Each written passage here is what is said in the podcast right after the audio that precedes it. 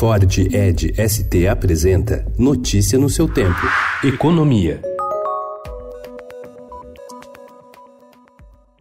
Na esteira da divulgação da nova fase de reformas, a equipe econômica vai elevar nesta semana sua previsão para o crescimento da economia em 2020. A nova estimativa deve ficar próxima de 2,5%. Hoje é de 2,17%. Na avaliação do governo, o setor privado está puxando o crescimento do PIB, os investimentos e o aumento de vagas formais do mercado de trabalho. Segundo o secretário de Política Econômica do Ministério da Economia, Adolfo Saxida, esse movimento já pode ser verificado nos últimos dados das contas nacionais, destrinchados em estudo preparado pela equipe dele. O mega leilão de amanhã de áreas de petróleo e gás natural localizadas na região do pré-sal será o mais caro e o que terá os campos mais nobres entre os realizados desde que a Petrobras perdeu o monopólio da produção em 97. O esperado é que poucas empresas tenham cacife para participar da disputa e que se unam em consórcio para dividir custos e risco. Sem muita competição, o ágio deve ser baixo. Ainda assim, o êxito é certo, aposta o governo. O leilão pretende arrecadar mais de 106 bilhões de reais, sendo que 70 80 bilhões já estão garantidos.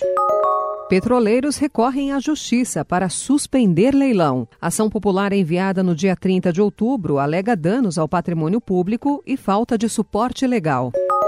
Drones viram moda no campo. O uso das máquinas gera economia de tempo e de recursos na aplicação de defensivos agrícolas. Além disso, a tecnologia permite a detecção rápida de pragas e doenças da lavoura.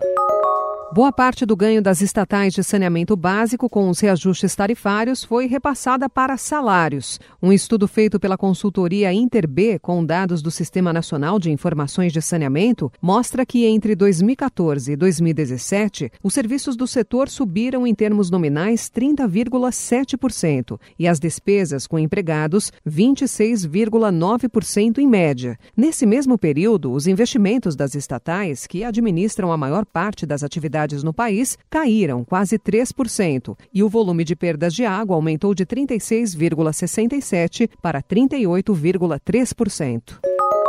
Os Estados Unidos mantiveram o veto à compra de carne bovina brasileira, decretado em 2017. A decisão frustra as expectativas do governo do presidente Jair Bolsonaro, que dava como certa a liberação. O tema está incluído nas negociações da parceria estratégica entre os dois países, uma das vitrines de Bolsonaro. Notícia no seu tempo. É um oferecimento de Ford Edge ST, o SUV que coloca performance na sua rotina até na hora de você se informar.